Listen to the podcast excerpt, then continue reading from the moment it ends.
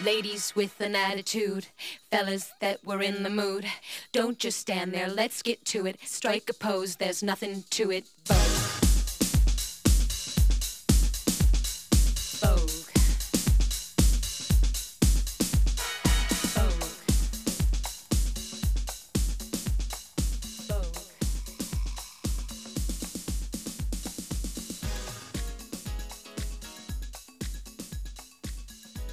Hola, ¿qué tal? Bienvenidos al segundo episodio de La Mirada Literaria. ¿A ustedes les parece que siempre el libro es mejor que la película? ¿Siempre el libro es mejor que la serie? La verdad que yo no comparto este punto de vista. Si no, no hubiera hecho un podcast sobre libros que fueron adaptados a series y películas. Hubiera hecho un podcast sobre libros, nada más.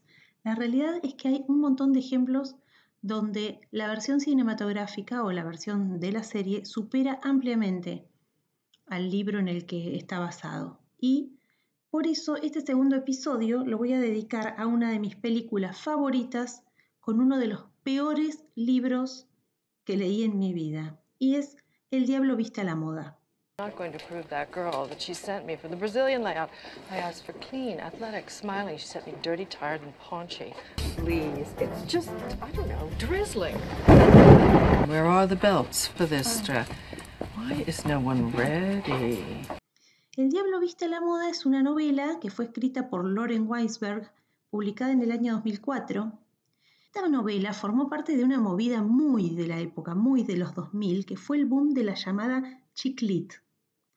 Capaz que ustedes han escuchado hablar de las chick flicks, que son las películas como para chicas o, con temática de mujeres, pero eh, toda esta movida en los años 2000 aparecen muchísimas eh, libros de autoras mujeres con temática para mujeres, o más bien, como su nombre lo indica, para chicas, ¿no? para jóvenes. El término en realidad, de acuerdo a lo que leí en Wikipedia, es irónico, el chick lit, y lo inventaron dos hombres, qué raro. La verdad es que vistas desde hoy son todas novelas más bien pasatistas y tontas. Son como una nueva versión de la novela romántica, siempre con protagonistas mujeres jóvenes, donde la diferencia respecto de la novela romántica tradicional es básicamente que esta protagonista de los 2000 es profesional, universitaria, se desenvuelve en grandes ciudades, este, ciudades glamorosas, Nueva York, eh, es la favorita, y atraviesa otras experiencias además de la meramente romántica. Siempre hay desafíos en el orden de lo laboral, eh, es una mujer más independiente, con un abanico de intereses que excede el amoroso, muchas veces es una mujer intelectual, con otra liberalidad sexual, y es de alguna manera un avance, ¿no? Porque eh, trasciende que el único interés de la mujer sea conseguir un novio y casarse. Es una mujer más independiente, por más liviana que parezca esta literatura, que salvo honrosísimos casos, carece de valor literario propiamente dicha, ¿eh? desde el punto de vista de la escritura, no dejó de ser un eslabón en la evolución de la presencia de la mujer en la industria editorial, de la presencia de la mujer como protagonista de una trama y de la aparición de algunos temas relativos a la, a la femenidad en el diálogo público. También está esto de, de seguir siendo mujer femenina, que te guste la ropa, que te gusten los zapatos, que te guste, eh, que seas eh, una romántica tal vez, pero que sin embargo eso no te resta de ninguna manera en lo profesional, en lo intelectual. Eh, esta nueva, este nuevo feminismo que aparece hoy, eh, donde se reivindica la femenidad, donde no hace falta volverse un hombre o eh, triunfar con una energía masculina, ¿no? Pienso que mm, este tipo de libros ha dado un lugar, un espacio que permitió también ingresar a la industria editorial a otras autoras y a otros discursos mucho más interesantes y mucho más profundos. Y hoy la verdad es que ya no se ve tanto la chick lit como en aquella época. Creo que he visto en las últimas visitas a librerías, por ejemplo, un, libro que se llama Los zapatos de Valeria, que creo que es española y que tiene también su serie. Hay alguna que otra más de, estos últimos años, pero no tan boom como fue en los 2000. De cualquier manera, la chick nos ha dado material de base para algunas de las películas y series más lindas. Y les voy a pasar a nombrar algunos que tienen toda su versión cinematográfica o su serie. El diario de Bridget Jones, Sex and the City, El diario de la princesa, eh, Loca por las compras, eh, Diario de una niñera, En sus zapatos, que fue una película preciosa. No leí, de todos estos no leí ninguno de los libros, ¿eh? pero en, sus zapatos es una película hermosísima y bueno, nos ponemos de pie Gossip Girl, la serie Gossip Girl, que a mí soy muy fan, me encanta. Bueno, en el marco de toda esta movida, de todas estas libros y series y películas que les acabo de nombrar, aparece esta novela en el 2004 de Lauren Weisberg, El diablo viste de Prada, basada en su propia experiencia de un año que trabajó como asistente de Anna Wintour.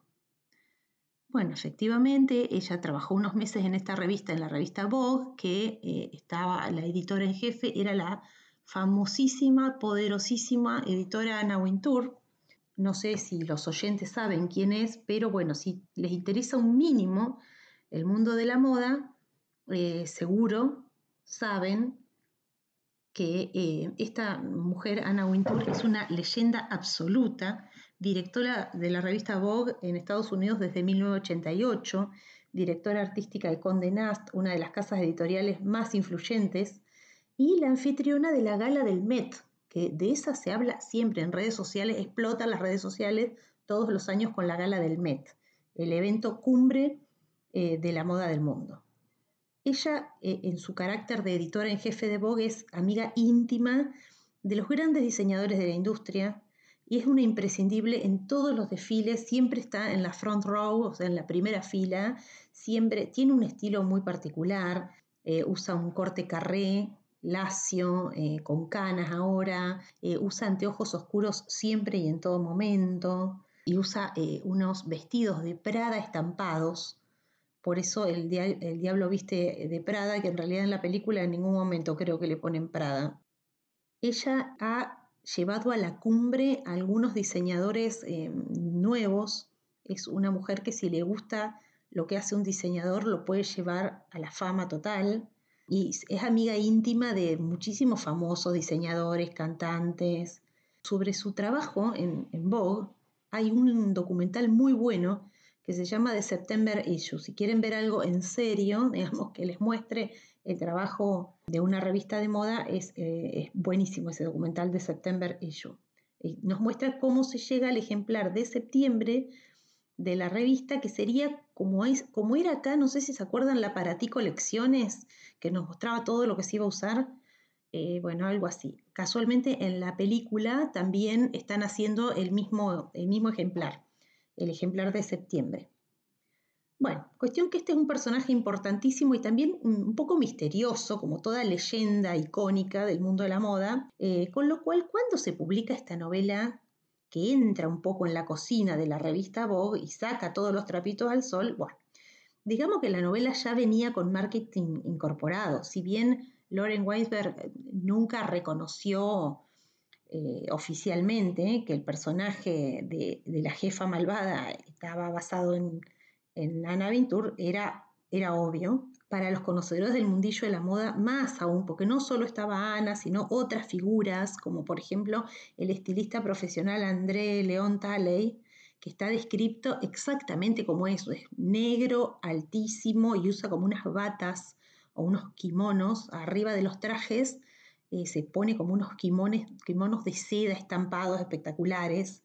Un tipo parece un, rey africano. Bueno, o sea, eh, la descripción es, evidentísimo que es él.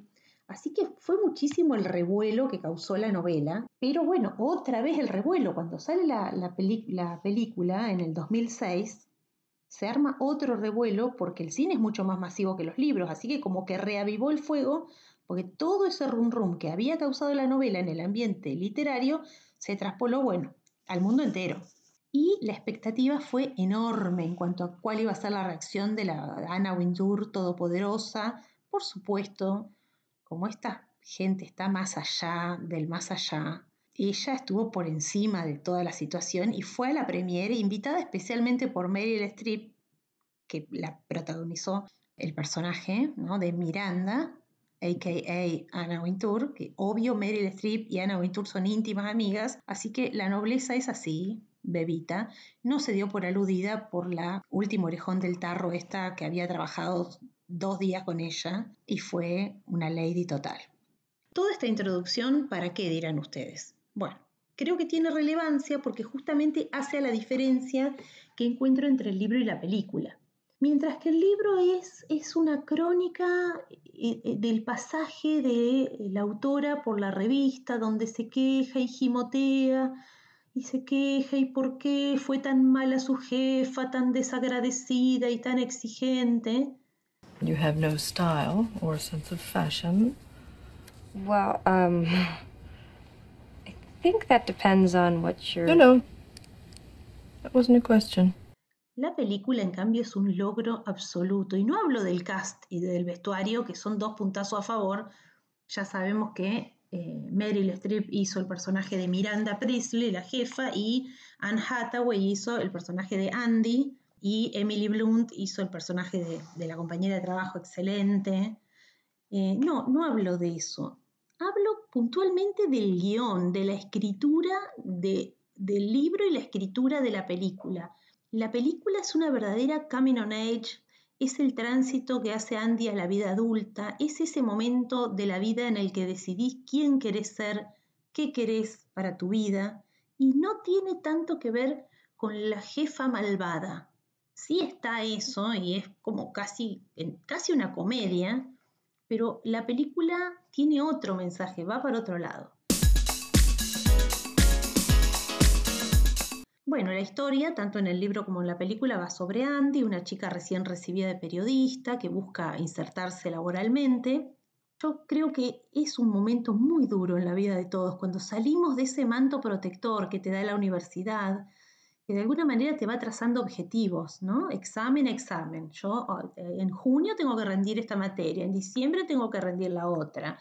Eh, terminar primer año de la facultad, segundo año de la facultad. Pero ¿qué pasa cuando la facultad, la universidad, te despide amablemente y te felicita y te da un título en la mano y te deja ahí en el mundo. En ese momento de la vida está Andy, que tenía el sueño de ser una escritora o periodista seria, profunda, y termina aceptando un puesto de trabajo para esta editora en jefe de esta revista de modas, Runway, aka Vogue, porque le aseguran que es el trabajo que, con el que cualquier chica sueña y que hay mil chicas que quieren tener ese trabajo y que con un año de trabajo ahí podés aspirar a cualquier otro puesto.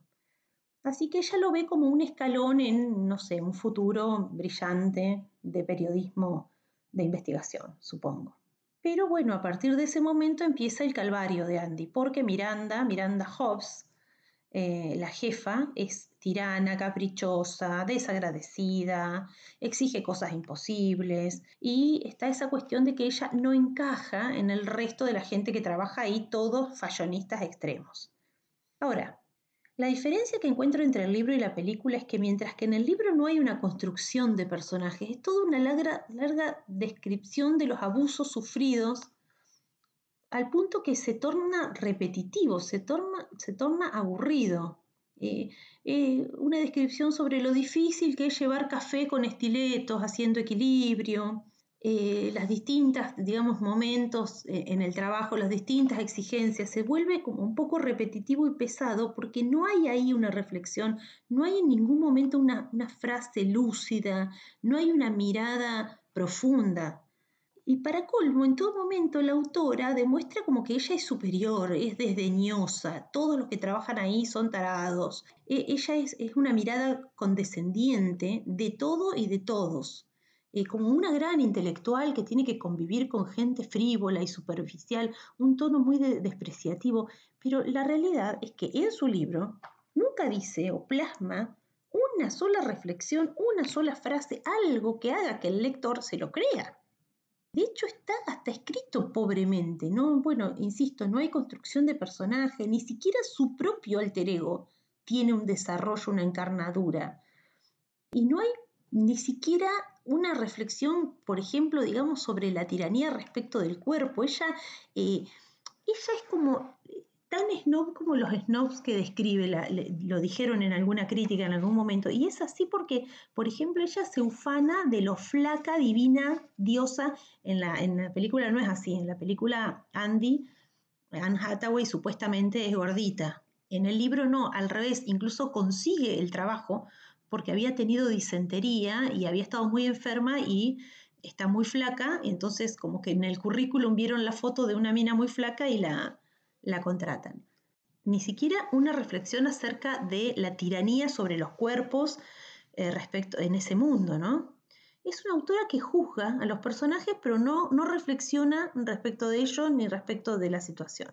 Es como una mera descripción, pobre además, y, y ya les digo, con un tono como condescendiente que no, que, digamos, una soberbia de la nada, una soberbia basada en, en su propia opinión de sí misma. Pero la película, bueno, la película es otra cosa.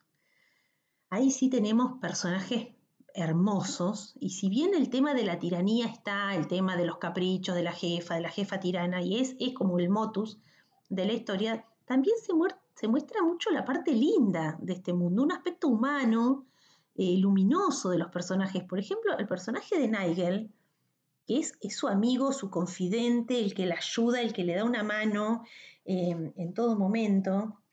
Es un personaje hermoso. Todos los momentos de Andy con Nigel son hermosísimos. Después el personaje, no olvidemos, o sea que el personaje de la película es Emily Blunt, en el, encarnando a Emily también, que bueno, ella despegó su carrera al estrellato con este personaje, que le sale espectacular. Yo creo que opaca a Meryl y a, Anne Hathaway, sinceramente. es, deseamos que esté en pantalla todo lo que dice es esta cosa, claro, es inglesa, hace este papel, ella es perfecta para esos roles, después se lo hicieron hacer un montón de veces al rol este de, de mina estirada, eh, que es contenida en sus sentimientos, que trata de no demostrar sus sentimientos, una mina control freak, pero en realidad tiene un corazón de oro, tiene sentimientos y es, buena, es, adorable, eh, muy querible. Eh, ella lo hace un montón de veces, un montón de veces después le sale bárbaro. You went upstairs. Oh my god, why didn't you just climb into bed with her and ask for a bedtime story? En la película hay eh, varios momentos donde se defiende la industria de la moda, donde se explica cuál es la importancia que tiene. Y no es el único momento, el famosísimo discurso de Miranda sobre el suéter cerúleo. Este, ya Nigel hace un montón de intervenciones en la película donde habla de la importancia de, la industria, de la moda, de que es una industria multimillonaria, que tiene muchísimos puestos de trabajo. Después de, esa conversación con Nigel viene la escena famosa esta donde Miranda eh, le dice que vos pensás que porque te elegiste ese pullover azul, vos estás fuera del mundo de la moda, no estás fuera del mundo de la moda, ¿no? Y le hace ver como de un, mundo, de un modo u otro todos estamos diciendo quiénes somos a través de nuestra ropa, cómo estamos dando un mensaje, estamos comunicando algo y cómo esta industria de la moda nos alcanza a todos. Nigel, después hay algo hermoso que le dice, hermoso, hermoso acerca de la moda, una línea que amé, y es que menciona eh, a varios diseñadores como Halston, Lagerfeld, de la Renta, que estuvieron y que publicaron eh, sus creaciones en la revista Vogue, y, Nigel le dice, eh, lo que crearon es más grande que el arte, porque tú vives tu vida en él, o sea, you live your life in it. En, la boda vos vivís tu vida y eso lo hace más grande que el arte. Realmente, o sea, coincido. Y también está buenísimo que Nigel, él constantemente es este amigo que también un poco la hace crecer y le dice las verdades. Cuando ella va a decirle que Miranda la odia, que es desagradecida, que no le reconoce lo que hace bien, muy millennial todo el discurso de Andy, ¿no? Eh, que es malísima, que cuando hace algo mal es muy mala y cuando hace algo bien no le dice nada. Y Nigel le dice, ¿qué quieres que te diga, pobrecita? Wake up. Ella solo está haciendo su trabajo, que es lo que todos en el ambiente de la moda un poco le dijeron a la escritora cuando defendieron a Wintour. Bueno, la mina está tiene un laburo re exigente. ¿Qué va a estar agradeciéndote por cada cafecito que le llevas? Así que la, película habla, habla de la esperanza que brinda a la, la moda a la gente, de los sueños que encarga, que encarna la revista, que encarna la moda, em, y que en cambio dice vos querés una estrella de oro por cada pavada que haces. Y esta es la conversación que la convence a ella eh, de hacer el famoso e icónico cambio de look, el cambio de look para mí más icónico de la historia del cine, por favor. Y el edit propiamente dicho arranca con cuando la ve el novio, el novio sale del trabajo y la ve a ella con los chasquidos de dedos y vos sabés que empieza la canción Vogue y no, no, ya te volvés loco y bueno, lo, loco van mostrando ese edit que hay, hay, un abrigo verde hermosísimo con unos puños en, animal print, hay otro abrigo blanco, ese edit es maravilloso y es atemporal. Los looks, yo no, hoy no voy a hablar del vestuario porque se va a hacer muy largo, pero los looks del Diablo Viste a la Moda son absolutamente atemporales. Dame esos looks en 2006, 2016, 2026. Siempre estarías divina si te pones la ropa que tiene Andy en toda la película, pero ese edit del cambio de look donde muestran el cambio del personaje es espectacular. Insisto en que en el tema de, los personajes lindos, luminosos, porque es algo que no está de ninguna manera en el libro.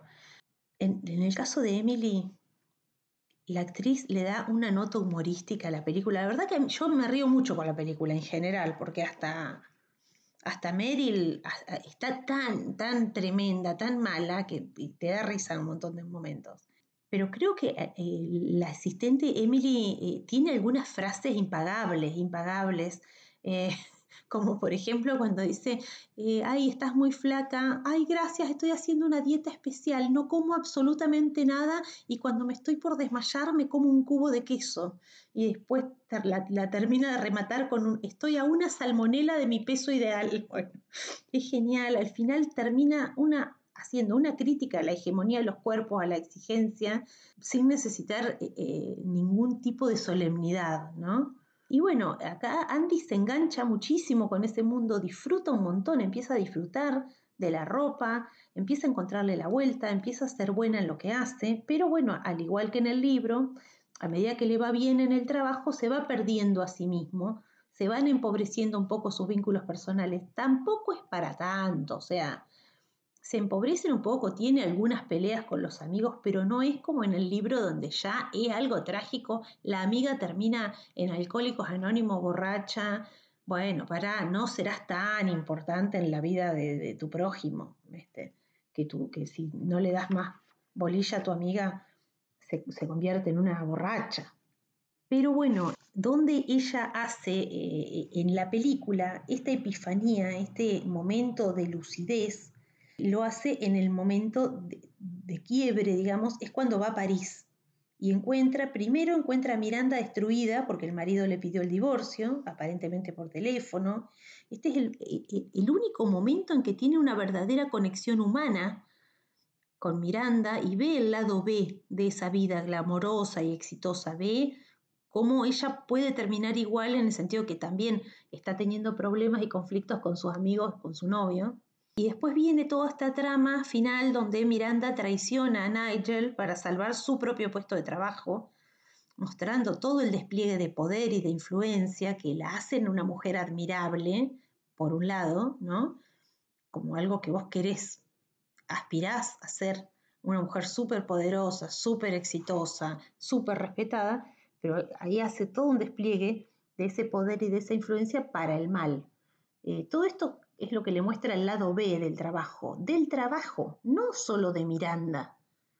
Y cuando Miranda van en el auto las dos y le expone toda la estrategia que hizo para permanecer en este puesto de trabajo que tiene, un trabajo que al final la hace infeliz en su vida privada, ahí ella como que ata, ata todos los cabos, Andy, ¿no? Y ahí viene la frase que eh, le dice Miranda, le dice, veo mucho de mí en ti le dice eso en la película. En el libro le dice, me recuerdas a mí cuando tenía tu edad, es otra cosa, creo yo, ¿no? Y le dice, vos sos capaz de hacer tus propias opciones. Y Andy, eso la pone en perspectiva porque toda la película se pasó diciéndoles a sus seres queridos eh, que no tenía opción, no tengo opción, I don't have a choice, I don't have a choice, como que tenía siempre que hacer lo que Miranda le indicaba.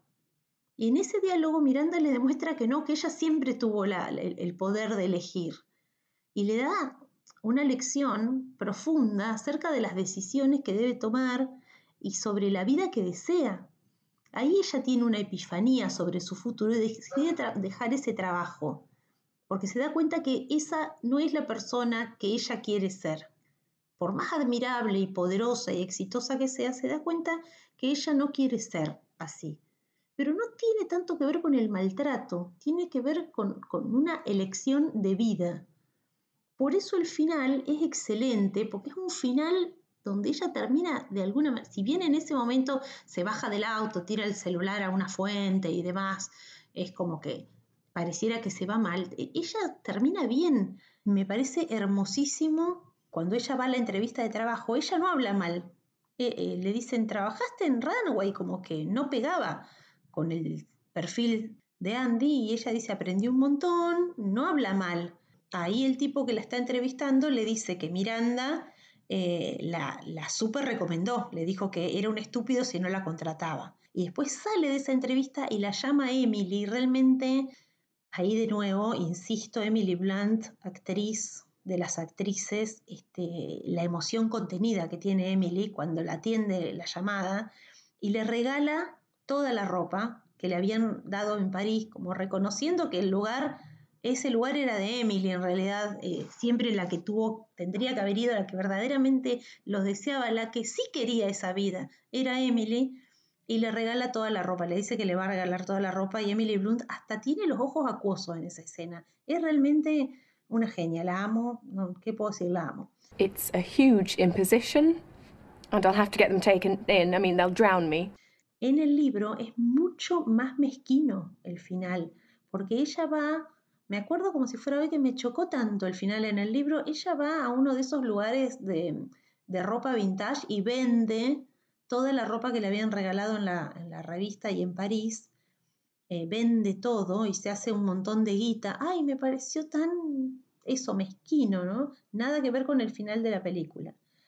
Y bueno, después viene ese intercambio donde se ven y Andy le hace como una reverencia, como hay, hay como un reconocimiento, hay como un agradecimiento en esa especie de reverencia, de saludo eh, que le hace Andy a, Miranda y Miranda nada, como que la ignora y va en el auto y en el, en el auto hace una sonrisa de orgullo. Yo creo que es un final feliz para las tres. Y ella, ella, ahí voy a decir algo sobre el vestuario, algo final, ella está vestida divina, está recanchera, está con unas botas de taco aguja, con una, un jean una remerita, una campera de cuero marrón y unas botas marrones de taco aguja. Es decir, está como mucho más informal, no estará con ropa de diseñador, súper producida como la vemos eh, de Chanel de arriba abajo, eh, mientras trabajaba en Vogue, pero sí tiene em, eh, un estilo, un estilo personal muy canchero, muy copado, y hay una evolución en ella. Yo creo que el vestuario muestra que algo de lo que efectivamente, como ella bien dice en la entrevista de trabajo, aprendió en Vogue, algo quedó con ella. me parece una película hermosa, una comfort movie re bien hecha sobre aprender y descubrir quién sos y quién quieres ser. Eh, una película sobre madurar y sobre las primeras experiencias en el, en el mundo laboral que muchísimas veces son muy duras. Así que bueno, este es el caso paradigmático para mí de película mil millones de veces superior al libro y tengo que decir que en algunas entrevistas Lauren Weisberg no es que lo reconoció, pero sí reconoció que muchísimas de las líneas de diálogo le hubiera encantado poder haberlas escrito ellas en su libro. Ninguna de las líneas de diálogo más lindas más lúcidas y más inteligentes está en ese libro, que ya debe estar saldado, no se debe ni conseguir. Pero I prove my point, no siempre el libro es mejor que la película. Y bueno, espero que les haya gustado el episodio y nos vemos pronto. Chao.